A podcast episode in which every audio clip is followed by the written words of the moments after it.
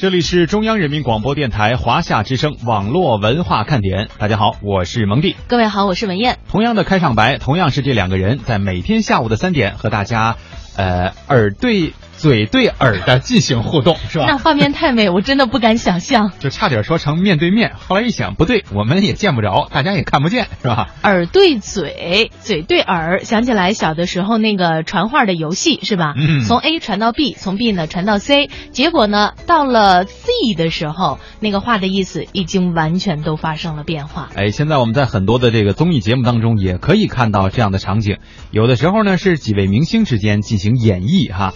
也有的时候呢，他们会随机的抓路人或者是老外啊，说中国话不太好的，来让他们传话或者是传一个成语，这里面还真的是爆笑百出啊，应该说。所以这个也告诉了我们一个什么道理呢？是吧？呃，这个世界上啊，今天我们要告诉大家的，不仅是从来没有无缘无故的爱，同时呢，这种道听途说万万不可信，因为可能从信源开始，在经过了无数的传播之后，到了你这里就已经发生了极大的变化。也许一开始那个词儿是我爱你，然后到了这儿以后就已经是我恨你了。哎，另外呢，我们刚才在微语录当中也说了哈，电视剧当中出现的桥段呢，咱们也就是看看而已。别把它憧憬的太美好，别把你的这个生活当中的桥段憧憬成电视剧当中的桥段。有的时候呢，我们是期待这个桥段能够像电视剧里一样美好，嗯。有的时候呢，我们是希望呃能够像电视剧里一样神奇哈，嗯。但是往往在生活当中所发生的那些事情呢，都变成了悲剧。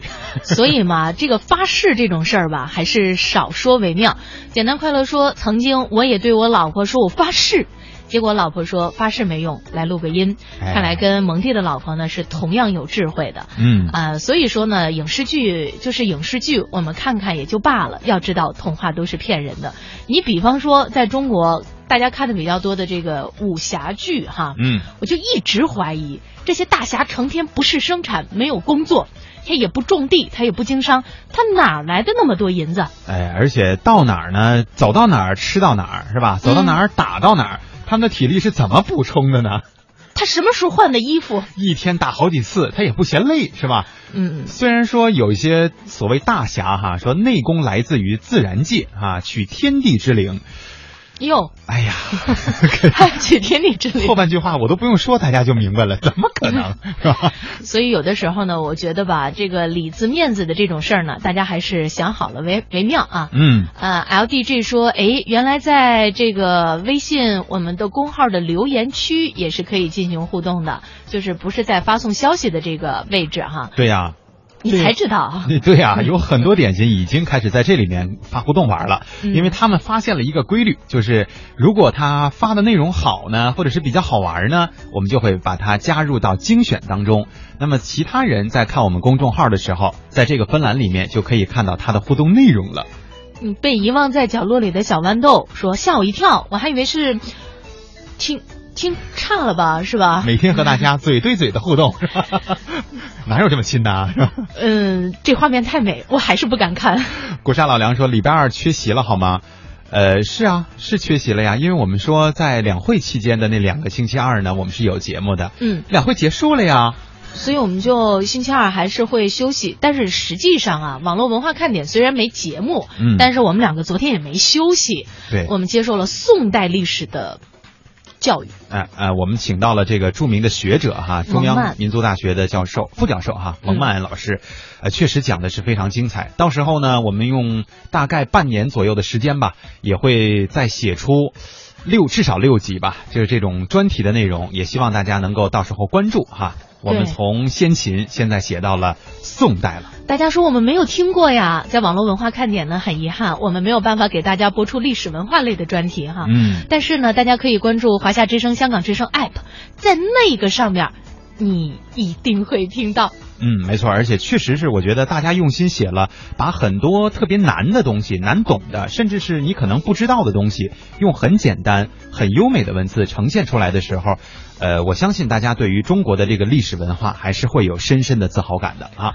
嗯，LDG 给我们发了一张照片儿，照片这是哪儿啊？求什么？求水山酒店？怎么个意思呢？这是？这是哪儿？让我们下榻到那儿去是吗？呃，或者是给我们提供了一个住宿的地点，是吧？呃，又便宜又好。嗯，再看看吧。价廉物美。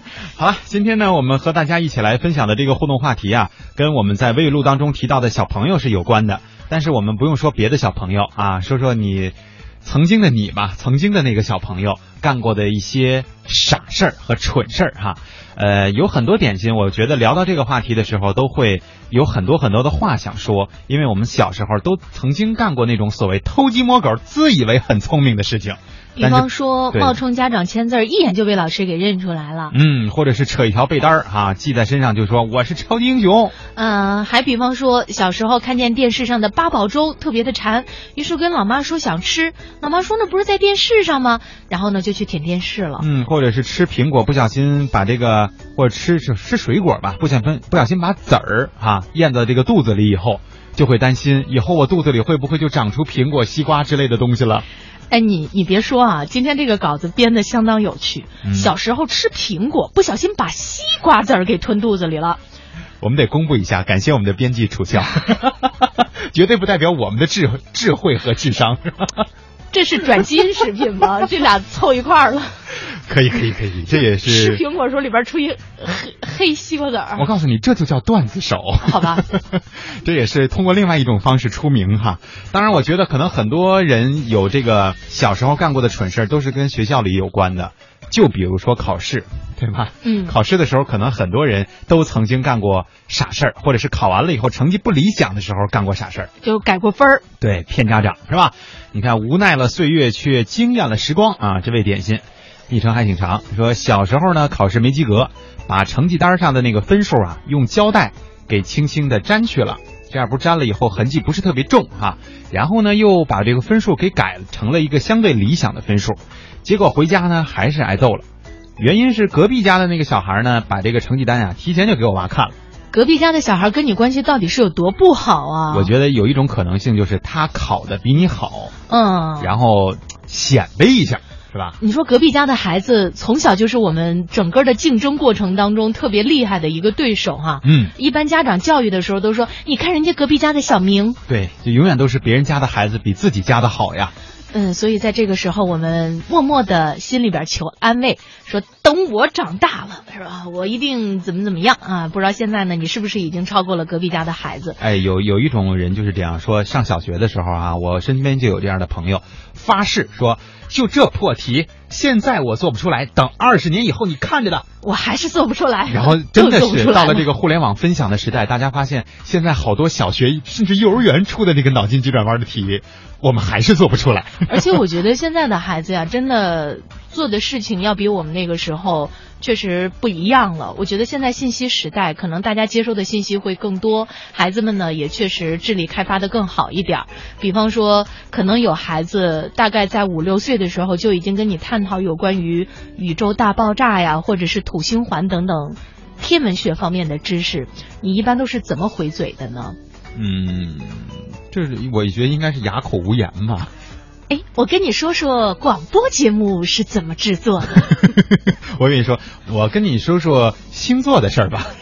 哎，有道理，是吧？这也算是天文学中中的一种嘛，哈。就你到底是哪个星座的？然后分析完了，就变成了人人格和人性的分析了，是吧？嗯。跟天文历史知识呃天文学的知识一点关系都没有了哈。LDG 给我们解释了一下，说我就是在龙岗龙华求水山酒店对面的楼上。嗯，在听节目。CHW 给我们解释了一下，说求水山酒店呀是曾经邓小平同志南巡的时候下榻的酒店。哦，那是有纪念意义的。嗯呃，没想到你们俩还能隔空对上话，是吧？就是为什么是这样的一个距离的东西，而且一定要站在栏杆那块？我们的信号有这么不好吗？对，关键是为了你发这张图为了什么？可以给我们解释一下哈。今天呢，我们和大家一起来互动的话题啊，刚刚我们跟大家举了很多的例子，应该也能听得出来了。如果说按照我们的编辑写的话呢，那就是快来说一说你长这么大都做过哪些蠢事哈。但是对于我们网络文化看点的主持人来说呢，我们一般是习惯这样的问大家，嗯，就是希呃欢迎大家通过我们的微信来跟我们进行互动，说一说小时候的你有多蠢。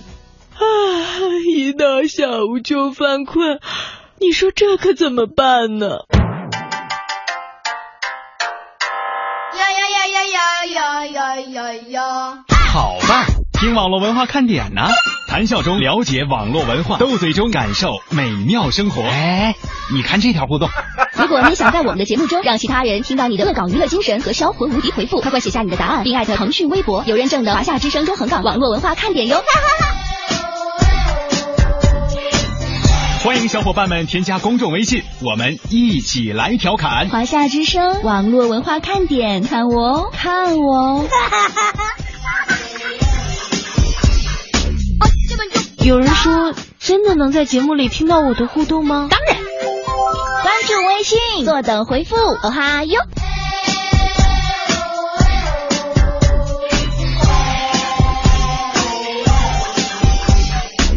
嘿，我那边呢？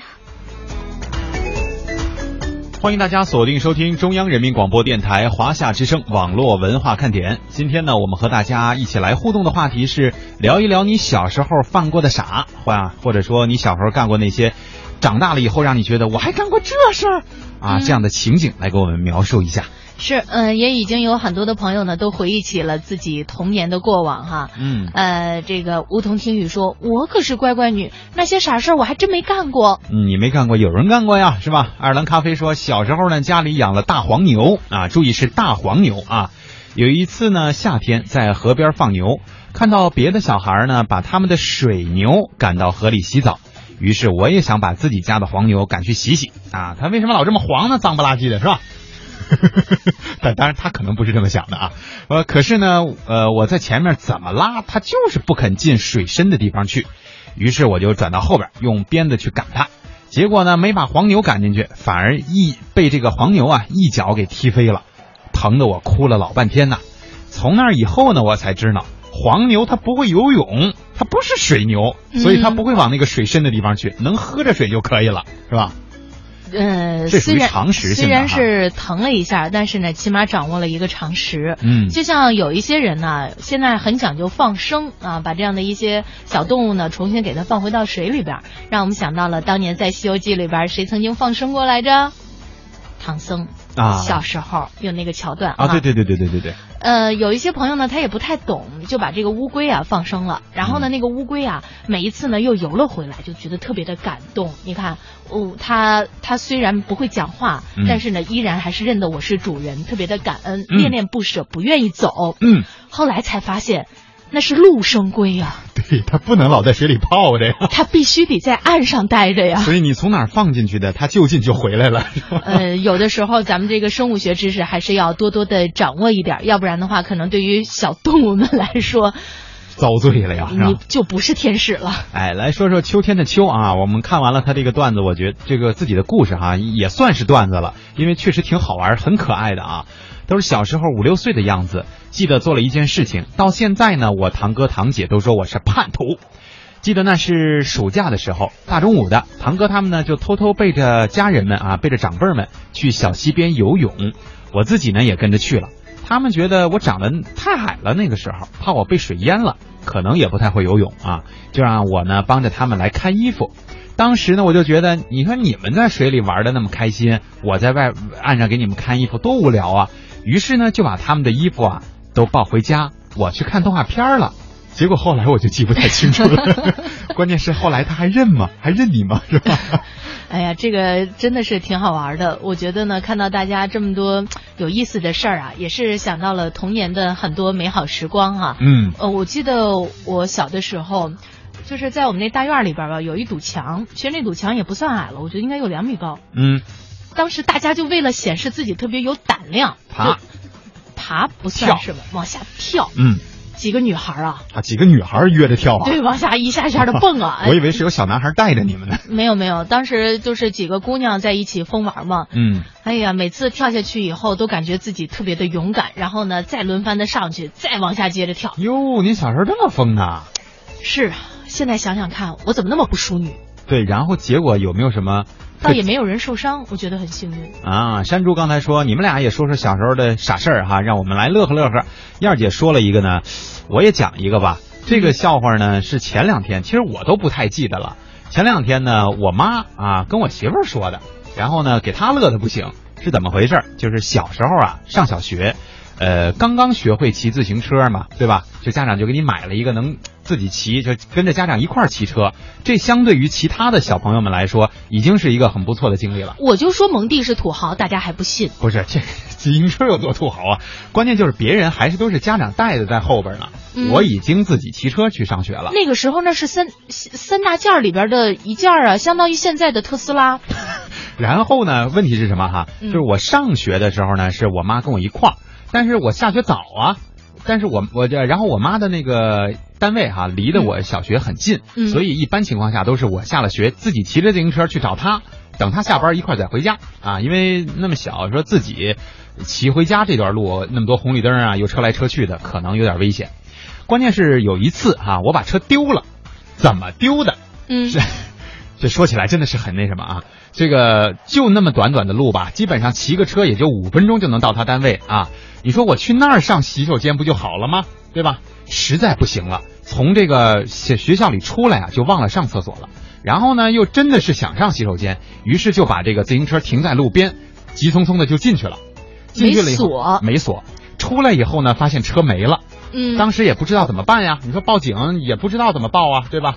就算了吧，就是只能是哎呀，觉得肯定要挨妈挨妈妈的这个批评了，然后呢就默默的走回去了。我一开始还没敢说，你知道吧？等我妈下班的时候说，哎，你那自行车停哪儿了？怎么没跟我这停的这个一块儿啊？没停这车棚里啊？我再跟她说丢了。当时我妈倒还好，也没有劈头盖脸的就一顿骂，问我是怎么丢的。等我说完了，我说我实在是憋不住了，所以我就搁那儿我就进去了，出来以后就没了。然后我妈笑的不行，这是我小时候干过的一件，我觉得哈。就我自己都不太记得，但是确实挺傻的事儿。你说这锁个车能有多费劲，是吧？你看你这个小的时候吧，确实是自行车丢了，它基本上还是一个悲伤的结尾啊。嗯，我那时候也有一个同学买了这么一辆自行车，特别新，大家看着都跟新，特别新奇。那个山地车在我们那个年代很少见的，也非常的昂贵。呃，后来呢，他有一天去车棚的时候，就发现他的自行车没了。嗯。我哭的不行，你知道吗？可不是吗？哎呀，还以为跟你一样，以为丢了呢，比比你那个沉不住气，哭。嗯。后来呢，那个我们也就是跟着着急，说把他一一块送回家吧，跟他妈妈解释一下哈。这个小朋友们多，他妈妈大概就不忍心打他了。嗯。大家以后他妈说哦，我怕你自行车丢了，我就把你自行车先骑回来了。这得吓死了是吧？本来还想着完了回家以后我妈得怎么说我呀，没想到啊。呃，LDG 给我们解释说，刚才他所说的那个酒店呢，是小平同志南巡的第一村南岭村哈，感觉这里的环境不错。呃，燕儿姐蒙哥，你用的这个词儿下榻这里。就免了吧，是吧？感觉特别高端，瞬间。对我们还没有这么高的社会地位哈。也欢迎大家呢继续和我们进行互动，在微信平台上和我们聊一聊在小的时候你的那些爆笑事儿哈。嗯。那接下来呢，我们也来说说跟校园有关系的。要说现在的这个网贷啊，网络借贷确实是非常的方便，而且审查手续好像也没有那么复杂。对。基本上就是。你填那么一个几个信息，很很快，几分钟就可以给你开通。嗯，但是最近呢，我们看到了这样的一条新闻，就是大学生欠债百万跳楼，也在网上引起了热议。校园贷款呢，被推上了舆论的风口浪尖儿。近年来啊，随着网络借贷平台的迅速崛起，为大学生创业和消费提供各类资金。但是呢，由于部分大学生缺乏合理的理财规划能力，过度消费也产生了不少的隐患。花明天的钱圆今天的梦，真的可以安枕。无忧吗？大学生裘天慈去年十一月在一家名为“爱学贷”的分期付款网站上注册成为会员，并分期付款购买了一部苹果手机和一个平板电脑。为此，他多付了将近六百元的利息。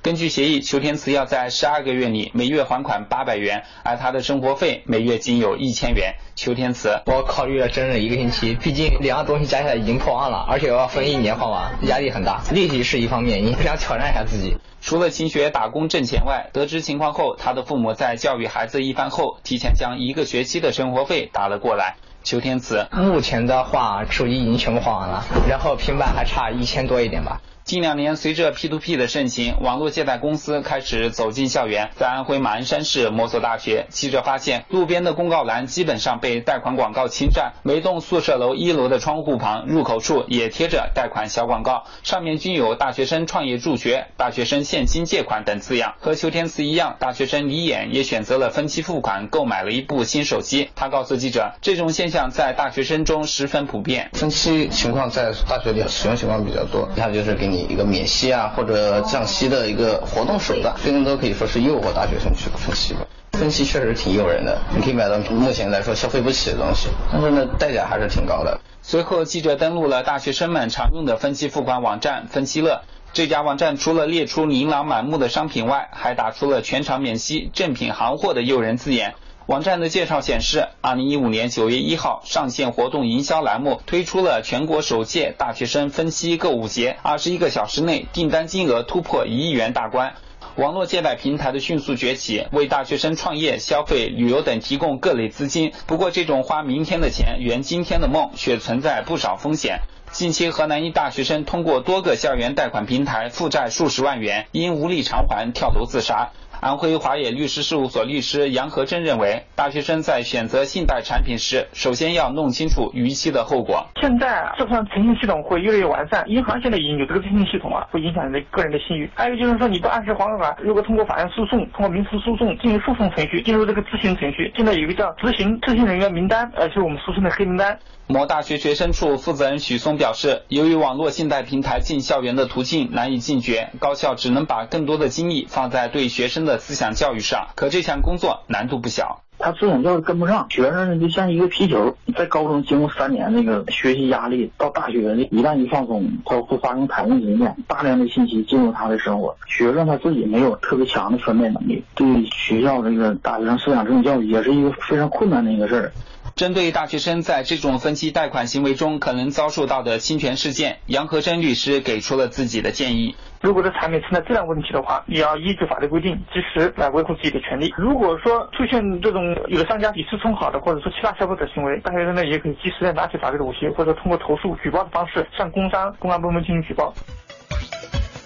其实啊，不光是大学生，呃，有很多，比如说互联网玩的不是特别熟练的这些老人们，他们一直在讲说，哎呀，所谓的这个贷款啊，什么这些东西我们搞不懂，太复杂了，有风险，是吧？其实那个所谓的风险，对于我们年轻人来说也是一样的，在哪儿呢？就是刚才大学生也有讲。看着这东西挺贵的，但是能分期啊！我现在能付出的这个代价并不高啊，我就可以把它拿到手。但真正去偿还的时候，你就要去看了，你通过哪个平台去借的？是通过银行呢，是吧？还是说通过第三方的这个支付平台？有的时候你看着这个首付价挺低的，但是还起来你会发现，买这个东西原本需要一千，最后还了一千八啊。对，我觉得现在呢，我们会有更多的支付方式。你不是把这个真金白银拿出来去付了，是吧？嗯。你可能是通过支付宝、微信支付，呃，或者什么京东、京东的那个叫什么京东付之类的等等这样的一些方法，然后来支付。这个时候你对于钱是没有概念的，嗯。你觉得就是一个数嘛，是吧？对啊。然后把这个操作手续也非常的简单，你像那个 Apple Pay 啊，嗯。呃，什么连密码也不用输了，直接一扫就完了。所以在这个时候呢，很多人就是容易在不知不觉间，这个钱一下就给花多了。嗯，所以我觉得有的时候吧，我们还是要不断的提高自己的理财能力，能够知道自己在每一个阶段当中，你的这个钱花到了什么样的一些地方，而且大致的金额是不是能够控制住。要不然的话，你说等到真的最后要有很巨额的这种款你去还的话。对于每个人的心理压力都是挺大的吧？对，还有一种啊，还有一种人我了解到的就是，为了积攒这个，比如说卡的什么积分啊。啊，或者是什么优惠啊之类的，或者是刷出什么信用卡额度啊之类的啊，就开始大肆的消费，就是用什么，反正干什么都拿这卡刷，一会儿就想刷，一会儿就想刷，觉得哎，你看那个积分能够换个什么小杯子哈，能够换个小皮球之类的哈。关键是时间长了以后，积分您得您得知道它是多少分才能多少钱才能换出来这一分，也就是说你得付出多大的代价。等你再看自己那个账单的时候，你就会发现，这不是那么简单的送个礼品那么简单了哈。所以我觉得现在社会啊，实际上会有很多的变化。比方说，为什么现在大家开始强调整理了？嗯，就是因为东西多。嗯，呃，你看原来咱们比方说小的时候家里边没那么多东西的时候哈，呃，也没有什么整理箱啊，也没有现在的像这个一个新的职位叫收纳师等等这样一些，就是因为现在时代的发展、经济的发展，让大家有了更为好的一种购买能力，所以呢，很多的人就开始不停的买买买，开始剁手。对。那在这个时候，你应该好好的清理一下，特别是现在春天。当然，对于我们南方的朋友来说，现在是，呃，准夏天哈。嗯。是不是家里边那些东西都是足够必要的？如果要是没必要的话，那要不然还是别买了吧。对啊，给点给大家点时间自己思考思考吧哈。另外呢，也想一想我们今天的互动话题，在小时候你干过的那些蠢事儿。半点的广告过后，欢迎大家继续回来。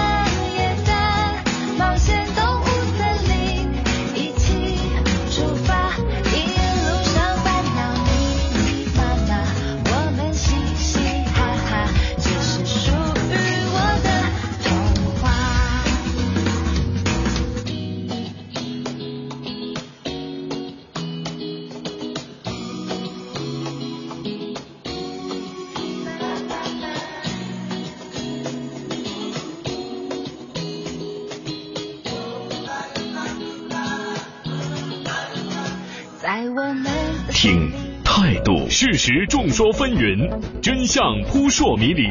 听生活，汽车因为都市更显魅力。听节奏，华夏华夏原创 FM 八十七点八，一零四点九，AM 一二一五，中央人民广播电台华夏之声，给你最动听。手机客户端新版上线，全新的界面升级，全方位的听觉感受。这里有最新的港澳新闻，在线点播收听，精品节目欣赏，还有主持人个性化的呈现。华夏之声、香港之声手机客户端，打造新媒体的完美体验。登录各大手机应用商店，搜索“华夏之声”或“香港之声”，就可以免费下载。一滴水变成了一朵云，飘过高山峻岭，滋润花草树木。一滴水流入江河，折射大千世界，灌溉万亩良田。一滴水变成了一颗汗珠，洒落土地，耕耘未来。水。乃万物之源，一滴生命之水滋养大千世界，保护水资源，珍爱我们的家园。你好，欢迎光临。您有什么事儿？哎，姑娘，你你帮我看看我这手机怎么了？怎么了？呃，接不了电话。怎么就接不了电话了？就是。它它不响啊！那你手机铃声开了吗？开了呀。您号码多少？嗯，幺三六八六三九四七二八。您看，这不是响了吗？呃，通了呀。响了呀，这不是我拿手机拨的吗？您手机没问题。呃，可是我从来没有接到过。我儿子给我打的电话呀，哎，我儿子怎么不给我打个电话呀？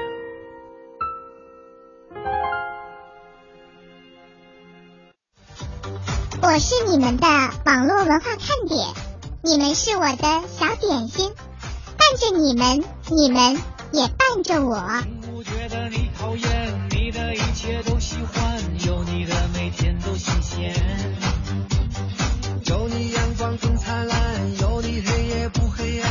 你是白云，我是蓝天。让我点亮你们生命里的火火火，也让所有种下的希望都能有所收获。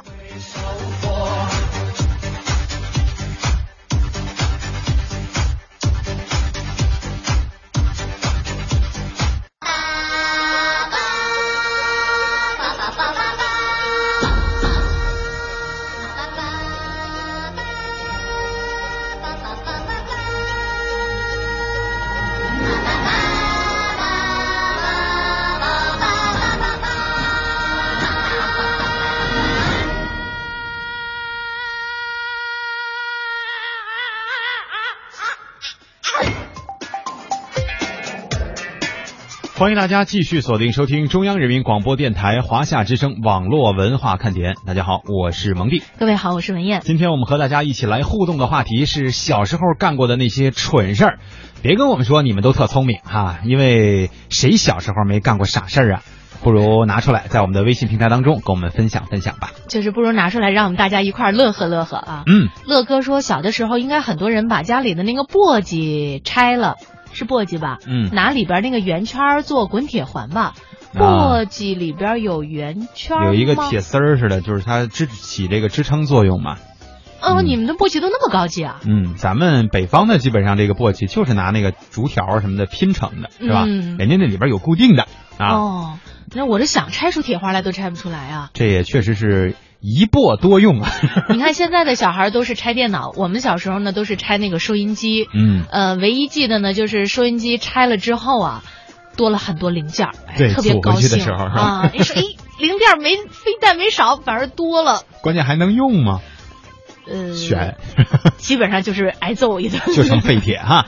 于丽说，小时候啊，小学三年级，为了应付写日记呢，就天天都这么写，什么帮李阿姨干活，明天呢服了王奶奶哈。实际上呢，确实做的很少。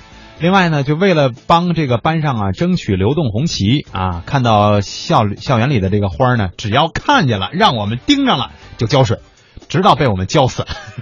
也这让我想到了，实际上很多的时候啊，我觉得小朋友们呢可能不太理解什么叫形式主义啊，然后老师呢又会布置这样的一些任务，就每回到这种什么学雷锋日的时候，那老太太啊基本上都被马马路来回扶过好几次，说那一刻我看着胸前的红领巾，觉得它更红了。嗯，这这样的语句大家应该都写过。我觉得形式主义等到咱们长大了以后，还是别去别去做了。对，呃，做。做的事情呢，还是应该更有这种实际性的意义哈。嗯，秦丫头说，小时候呢，刚开始学会骑车啊，骑自行车带人。弟弟说，姐姐你你不敢放双手骑车。我说我怎么不敢？我敢啊！谁知道呢？我一放双手就撞上电线杆了。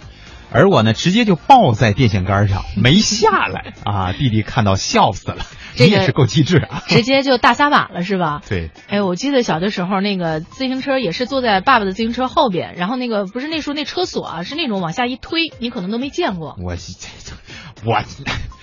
这说，我怎么就没见过了？然后我爸一边骑车一边带着我的时候，我那手一一贱哈，嗯，直接把那车锁给摁上了，你俩就嗖就飞了是吧？又挨一顿的，关键是先摔了一下，然后又挨了一顿揍。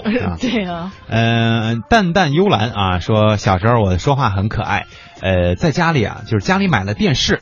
哎呦，那会儿应该你们家有电视，应该可能邻里街坊的都会觉得那是个奇迹啊，嗯，万元户才会有的待遇。嗯，刚好那段时间呢没电啊，我就哭着闹着跟我这个爸妈说，没电也没事，可以用煤油灯啊。有道理，因为是爆米花呢，是吧？爆米花煤油灯也点不起来呀，就有个火就能就能亮，是吧？哎呀，真的让我想到了一个段子哈。实际上呢，这个有的时候，当我们拥有了一些东西的时候，我们反而会回归到一种特别想回归到没有这种东西的时候的这种状态。嗯，就像有一天，我们都知道白素贞跟小呃跟小青是吧？嗯，两条蛇哈，这个幻化成人的形象。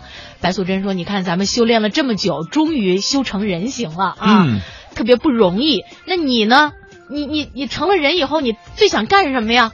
小青说：“我最想干的呀，就是变成蛇去吓唬他们。”有意思吗？不是我说小小青这个说法啊，有意思吗？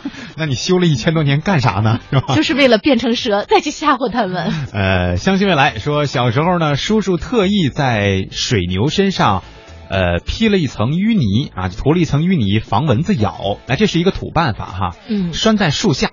我以为呢是我家的牛，就先去池塘里洗干净，又去拴回这个原来的位置了。这也是怪啊，怪你小时候呢比较爱干净，是吧？后来呢被婶婶骂了，就是人家本来是要做这个用的，你这好心呢办了个坏事儿啊。另外还说也是小时候住老屋，屋前呢有一口水井，我们家的稻田就在水井旁边。我心想这个水稻像菜那样，需要经常浇水。经常呢把水放到自己家的这个稻田里去。有一次我爸刚施完肥啊，不能马放马上这个放水进去的，我又把水放进去了。结果呢把那肥料给冲淡，自作聪明又挨了一顿骂。就是其实他挺热心肠的，但全是好心办的坏事儿啊。嗯，小的时候这样也是很有意思啊，现在回想起来都会觉得满满的都是回忆。嗯，爱尔兰咖啡呢在这里啊也是这个给大家有一个温馨提示，在群里边呢看到有人说微信因为没有跟卡关联，没有钱啊，就不敢报名我们四月十号的那个活动。嗯，因为此前呢也跟大家说了一下，就是希望大家呢能够提前把这个呃这个费用啊先交一下，因为咖啡他们可能还要去买菜啊。对。他说在这里呢补充一点，报名费也可以到现场交，不一定非要网络支付的。嗯，也为大家规避了一定的风险哈。嗯，我们期待着在四月十号有越来越多的朋友加入到我们的这个群体活动当中来啊。沈华侨说，读小学的时候呢，下午放学和同学玩弹珠啊，就是基基本上在我们北方应该叫弹球是吧？嗯。呃，背书包玩啊，嫌书包重，就把这个书包呢给扔一边了。呃，玩完了呢，发现书包不知道什么时候让人家给拿走了。赶回家吗？嗯，我觉得有可能是孔乙己拿走。好冷啊！小宝说：“说到小时候的糗事呢，还真没少做。印象最深的就是因为在田里玩，不小心踩了邻居大爷家的菜，那也就一颗，结果大爷到。”到看到了就去我家告状，添油加醋说我采了好多菜，嗯，我妈为此赔了好多不是，当然也少不顿少不了给他一顿胖揍啊，气得我呀。第二天呢，我又跑田里边找了好多稻草，爬他家屋顶上去，等他烧饭的时候，往他那个烟囱里边那么一堵，嘴里边还念叨着嘿嘿，我让你添油加醋，说一句往里边塞点稻草，直到把这个烟囱给堵严实了。结果呀，就听到屋里的大爷和家里边就和家里人啊在里边拼命的咳嗽，啊，还这个嚷着。哪个啊？把我家烟囱给堵了！他跑出来的时候早就跑没影了，笑得我肚子疼。事情啊，过去很多年了，印象依然深刻。感觉以前小不懂事儿，有点对不起大爷，很想找个机会跟人家道个歉。嗯，可是呢，前几年大爷已经不在了，所以也感觉挺遗憾的。是这个，虽然说我们小时候都有点这个气性哈，这个做些恶作剧啊也是可以理解的，但其实咱们长大了以后，你再一想就明白了，这事儿还挺危险。对吧？嗯，因为这个屋，这等于是它这个烟气倒灌进去的时候，很有可能造成人里屋里面的人窒息啊。也欢迎大家呢继续跟我们交流，也有很多的朋友呢发过来了自己小的时候曾经做过的那些糗事儿，还有朋友呢特别认真，Forever Love 还跟我们说，我刚刚留言到微信群里边了。你你们看见了吗？我们上节目的时候不能玩手机。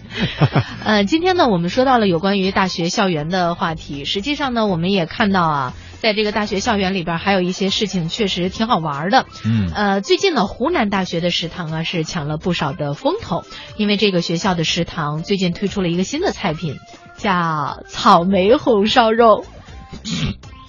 嗯，菠萝，你那什么表情？菠萝炖排骨是吧？橘子烧排骨哈，反正就是水果和肉的结合。这都是过去式了。嗯哼。现在是草莓红烧肉。呃，接下来会有什么？奇异果、榴莲。嗯，奇异果跟榴莲的话，可能造价比较高。嗨，这些菜品呢，当然也引起了网络网络上的这个热议啊。但是有营养专家说呢，这个我们确实鼓励学校菜品发挥创意，但是你也得讲原则呀，对吧？这水果这个煎炒烹炸了以后啊，也就没有什么太多的意义了，但营养都流失了。这个草莓红烧肉挺受同学们欢迎的，你要是去晚了的话，还没有了呢。这对于女生来说，应该是很一定是很受欢迎的。本来他们就爱吃草莓，再有点肉，是吧？红烧肉，我见过很多姑娘就特瘦，干瘦干瘦那种，说啊，我要我要吃红烧肉，嗯，啊，就那个时候就让人觉得这个世界怎么这么不公平，是不是？对。呃，实际上呢，说到这儿的时候呢，也让很多的人第一时间就会想到一个词，就是黑暗料理。嗯。实际上呢，我们也看到啊，现在随着网络的发展，会有很多的这种消息啊，及时的就放到了网上，也让更多的网民朋友可以知道。呃，相关的这样的一些发展，实际上现在大家对于就餐品质有了更为强烈和直接的利益诉求。那食堂的经营管理者，如果要是在转型创新当中，没有说做到特别让大家满意的话，肯定就会遭遇同学们的一个差评了。嗯，这如果大家在网络上去搜哈，这些黑暗料理呢，不止我们刚才举的这些例子，可能你都想象不出来的东西都能够做到一起去哈。这是食堂大师傅们的智慧，但是并不代表就一定是呃有所谓食堂里这种有营养的菜品啊。那么接下来的时间呢，我们也一起来关注一下在世界上的其他国家啊，人家的大学校园里、高校里有没有食堂？这些食堂如何运营啊？在韩国，学生呢基本上从小就会在学校里吃饭。这里的小学就餐和中国也比较类似，也就是没有食堂，大家都是一起坐在教室里吃的。这个画面好可爱呀，是吧？嗯，一堆小朋友啊。前一阵儿在那个微信朋友圈里边还看到了有一群小朋友坐地铁的时候刚刚放学，哎，挤在一起，非常的可爱。对，全睡着了啊。这个全球华语广播网韩国观察员南黎明说，到了韩国的大学啊，多数被承包经营的食堂呢，就得依靠价格和味道来吸引学生们的目光了。在韩国呢，学校用餐就是从小学就开始了，所以呢，小学生如果下午要是有上课的，那么中午就要在学校就餐。所以韩国的中小学校一般都会有食堂，没有食堂的学校呢，一般也会在教室里用餐。那么由学生们和老师亲自从学校的厨房里把餐车推到教室里，然后呢，每个人一个餐盘分给学生们来吃。那么基本上就没有什么挑选的余地了，每个学生的吃的这种菜的种类都是一样的。那么大学里的食堂一般都是承包制的，由外部的餐饮机构呢来承包，一般都要求有营养师。那么营养师呢，根据一天人体所需要的各种营养成分呢来配餐，学生们依然是拿着餐盘排队打饭。那么一般呢，一顿餐的种类不会很多，顶多呢有两三种让人们来选择。那么价格一般是在三千到五千韩元之间，那么折合人民币就是十五到二十五块钱之间吧。那么这在韩国呢算是比较便宜的了。那么鉴于大学生的餐饮价钱比较便宜，而且呢承包的这个餐饮公司呢也要赚取利益，所以一般大学里的这个餐饮质量呢。呃，说实在话，都是相当的一般，没有那么豪华，但是营养成分应该说是够了的。嗯，话说呢，相对而言来说呢，韩国学生对食堂的这个要求并不是很高，因为韩国人从小就比较习惯于在外面用餐了。呃，尤其是韩国的上班族，中午基本上都是在外面买饭。那么公司呢有午饭的这个补助。韩国的餐厅一般都是按人头来收费的，不管任何菜都是按一人份多少钱，两人份多少钱等等。那么价格呢，比学校里也贵不了太多。所以一般在韩国的大学旁边都会有很多很多的小餐厅，吃腻了学校食堂的学生们就会到外面去吃了。其实我觉得说到韩国的这个美食的时候呢，大家可能会看过很多的韩剧啊，嗯，我就一直很好奇里面的一种食物就是方便面，嗯，这嗯，你经常有看到这样的对话。哇，这么好的夜晚，我们不应该吃一碗方便面吗？我们不应该来一碗泡面吗？是吧？对，或者是说啊，我都到你家门口了，你怎么着也得请我吃碗方便面吧？嗯，哎，我就在想，韩国的方便面里多好吃啊！关键是我们可建议大家方便面还是少吃啊，毕竟里面这个防腐的成分还是挺严重的啊。嗯，接下来呢，咱们来说说德国啊。德国观察员薛成俊以波恩为例，介绍了德国大学的饮食介绍。食堂呢是以套餐为主，种类不多，但价格特别便宜，因为有政府补贴。我先得插一句，你非要这么模仿薛成俊的说法吗？我们来听听薛成俊啊给我们带来的有关于德国方面的介绍。德国的大学呢，大多是开放式的，没有院墙。例如波恩大学，除了一座标志性的主楼以外，其他院系和学校单位呢，都分布在城市的各个街区。主楼后面隔着一条窄窄的马路，就是最繁华的波恩市中心的商业区。那么学生上不同的课，有时候呢需要满城跑。好在波恩并不大，只是一座三十万人口的小城市。那么学生宿舍呢也是散布在不同的地方，而且呢大部分的学生都是自己从外面租房子住，相对来说呢比较分散。那么学校食堂一般呢是在学校机构和人员相对集中的地方，如波恩大学最大的食堂就在主楼右前方三百多米处，与街道旁的居民楼混杂在一起。每天呢有近四千人次在这里用餐。食堂的饭菜花样呢并不多，大多是套餐，一般呢是一大片肉加点蔬菜，配上土豆、米饭等主食，或者呢就是用奶酪、鸡蛋等做的素食。可以选择的种类呢，也就是那么三四种，能保证吃饱和营养，可不可口就另当别论了。不过呢，价格倒是非常的便宜，一般呢一个套餐在一到五欧元之间，约合七到三十五元人民币。那么如果是按照收入比，仅相当于一到五元人民币。之所以这么便宜呢，是因为学校食堂是有财政补贴的。那么非学校的教职工和学生当然也可以去用餐，但是呢要加钱，不享受学生的优惠价。所以呢，同一道餐往往有三个不同的价格。食堂的工作人员呢，有时会要求用餐者出示学生证。那么学生对食堂饭菜的评价呢，就一个字：咸。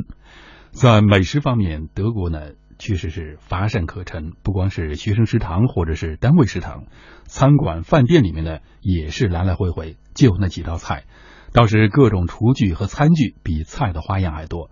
但是呢，德国它有着非常严格的食品法规和监管制度，食物都是有最低保质期的。不敢说有多么的好吃，但是呢，基本上能够保证让人吃得放心，很少发生性质恶劣的黑料理、变质食物上餐桌等食品丑闻。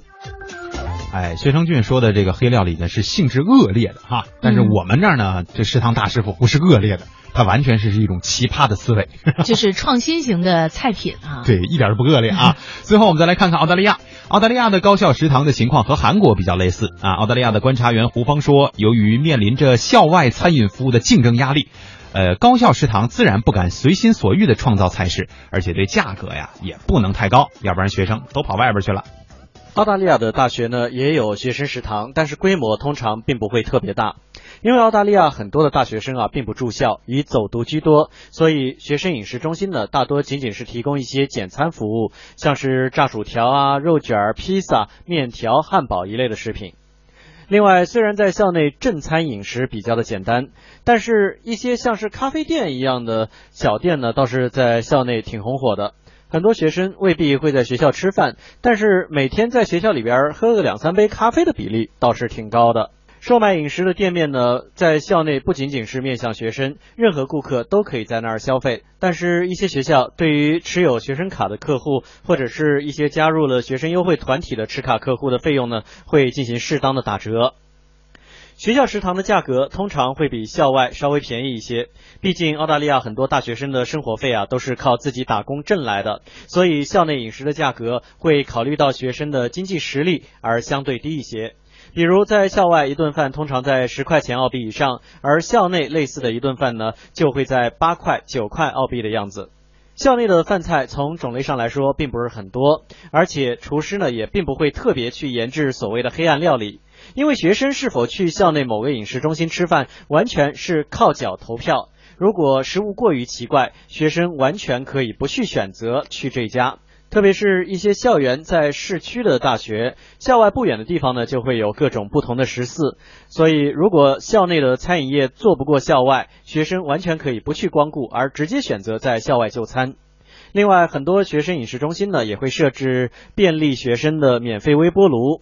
很大一部分的学生会选择自己从家里边带一些吃的过来，中午直接用微波炉热一下就能吃了。所以，如果校内的餐饮做不好或者太贵的话，那么学生的其他的选择种类太多了。好，说完了吃啊，接下来的时间呢，我们继续来关注一下大家，关注你们小时候干的那些糗事儿啊。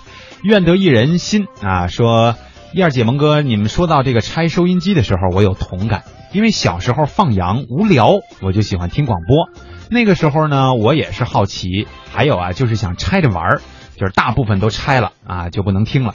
屡拆屡坏，屡坏屡拆。那个时候我就想做个维修工啊。嗯，这个如果你能自己琢磨明白，我觉得就离离维修工就真不远了，对吧？但关键是你自己要是传不回去，回家就是一顿胖揍啊。哎，现在咱们的点心们都是留言区发一个，消息区发一个，是吗？嗯，对他们就是让想要上上头条嘛，是吧？啊，好吧，因为他还说说小的时候呢，这个放羊的时候很喜欢听的一个广播剧啊，叫《刑警八零三》。嗯，这个呀，确实是很有年头了。我小的时候也挺喜欢听的，因为他都是在晚上会播嘛。嗯，每回听完了以后晚上睡不着觉，特别害怕。跟着琢磨是吧？嗯嗯，这个 L D J 说，咦，我这两天很喜欢吃捞面哦。哎，我现在想问 L D J 一个问题，嗯，就是他听完了这个听网络文化看点的年头，应该说也不短了哈。我们发现他的这个互动话题的内容啊，回复的内容是越来越奇葩，越来越天南海北，是吧？原来最开始的时候给我们的印象就是 L D G 是一个特别乖的人，嗯，就是问什么答什么，可能字数都不是很多，但是一定在题上。现在是想什么说什么，就是因为现在转行了嘛，终于会玩微信了，是吧？乐哥说簸箕的那个圆圈啊是竹子做的，他说。这这是记者的描述风格。刚刚才薛成俊的这个描述风格啊，这位记者的描述风格有点像《舌尖上的中国》里边的方。呃，那位老师姓什么来着？那位李李丽红啊，李丽红老师，嗯，都是属于那种听起来很有可以让你产生共振的感觉哈。对，关键我们听薛成俊老师的这个也是觉得挺神秘的，是吧？就是每次薛成俊老师一出来的时候，我们都会觉得特别的有分量，就很空洞。天有情说我就很聪明啊，我小时候哟，这是什么东西啊？叫抓迷遮，我不知道这是什么啊？呃，读的对不对？我也不知道哈。呃，他说把那个厨房大锅里的水倒了，自己到锅里面遮起来，什么？这是什么情况呀？对我们不太明白你这个游戏应该如何解释呢？这是不是捉迷藏的意思啊？我觉得就是就是躲锅里边去啊！我以为是抓这种小生物，应该是捉迷藏，自己躲锅里边。捉迷遮，看来是在我们这个天永晴的那个所在的地区，大概会有这样的一种比较。有地方特色的一个叫法哈，对，关键是就是把躲起来了以后，大家应一般都找不着嘛。嗯，等老妈回来的时候呢，就烧了一把火。老妈也不掀开锅盖看看呢，这不这这是黑暗料理吗？不是，这不绝对这不是就唐僧吗？对，唐僧肉啊。秋天的秋说，记得小时候啊，特脑残，这你自己说的啊，我们可没诋毁你啊。或者有一次呢，妈妈让我给她买馒头，还告诉我一块钱能买五个。然后呢，就给我一块钱去买，但是卖馒头的人呢，给了我六个，人家可能看这小姑娘觉得很可爱哈。回家的路上呢，我看不下去，我就扔了一个馒头，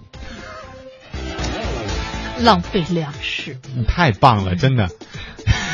太棒了！山猪说：“那个有一件事，有一件小时候觉得特傻的事儿，现在都没忘。记得读一年级的有一天放学，跟隔壁班的、隔壁屋的小伙伴去学校玩。那个时候的学校是泥巴墙的那种教室啊，嗯，然后就跟伙伴一块玩。进到教室里呢，两个人不小心呀，居然把这个墙壁给撞开了一个大口子，人形的是吧？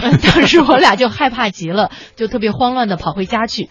结果第二天呢，不知道谁就告诉学校，然后。”就在操场上被校长给大骂了一顿，嗯，回到教室呢又被班主任给说了一顿，还说我身为班长做那么坏的事儿，就把我每天早上早读的时候教班上的同学读书，嗯，后来呢我爸妈跟小伙伴的爸爸一起弄好了那面墙，哎呀，想不到小的时候我就会这样子，好像也没有那么大的力气，怎么会就倒了呢？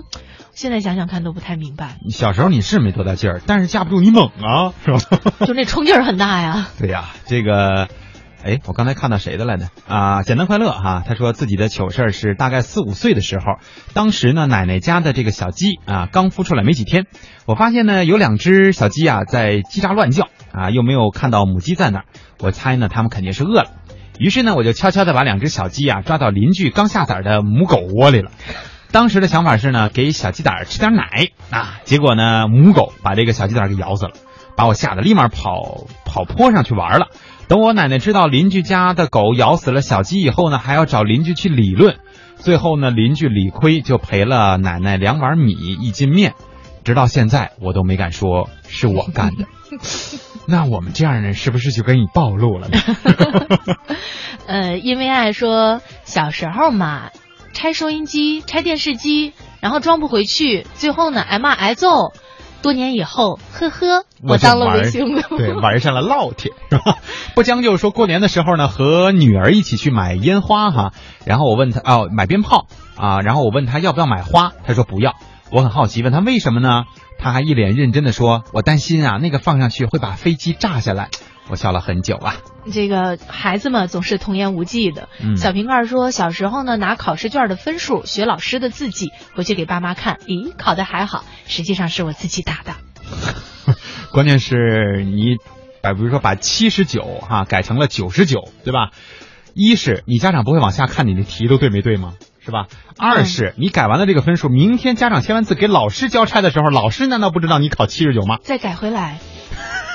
这多大的工程啊！这是 你们为了遮挡这个分数也是够累的呀，是吧？嗯，今天的网络文化看点呢，到这里要和大家说一声再会了，也特别开心啊，看到了大家的这些留言。我们就爱听这个。对，我觉得也是让我们在。下午的这一个小时，让自己的思绪呢可以回到童年的无忧无虑的时光当中啊。嗯，呃，别的不多说了吧。对，真没想到大家能干出这么多奇葩的事情来。按照最近比较火的那个小月月的说法，就是我的天呐，太神奇了。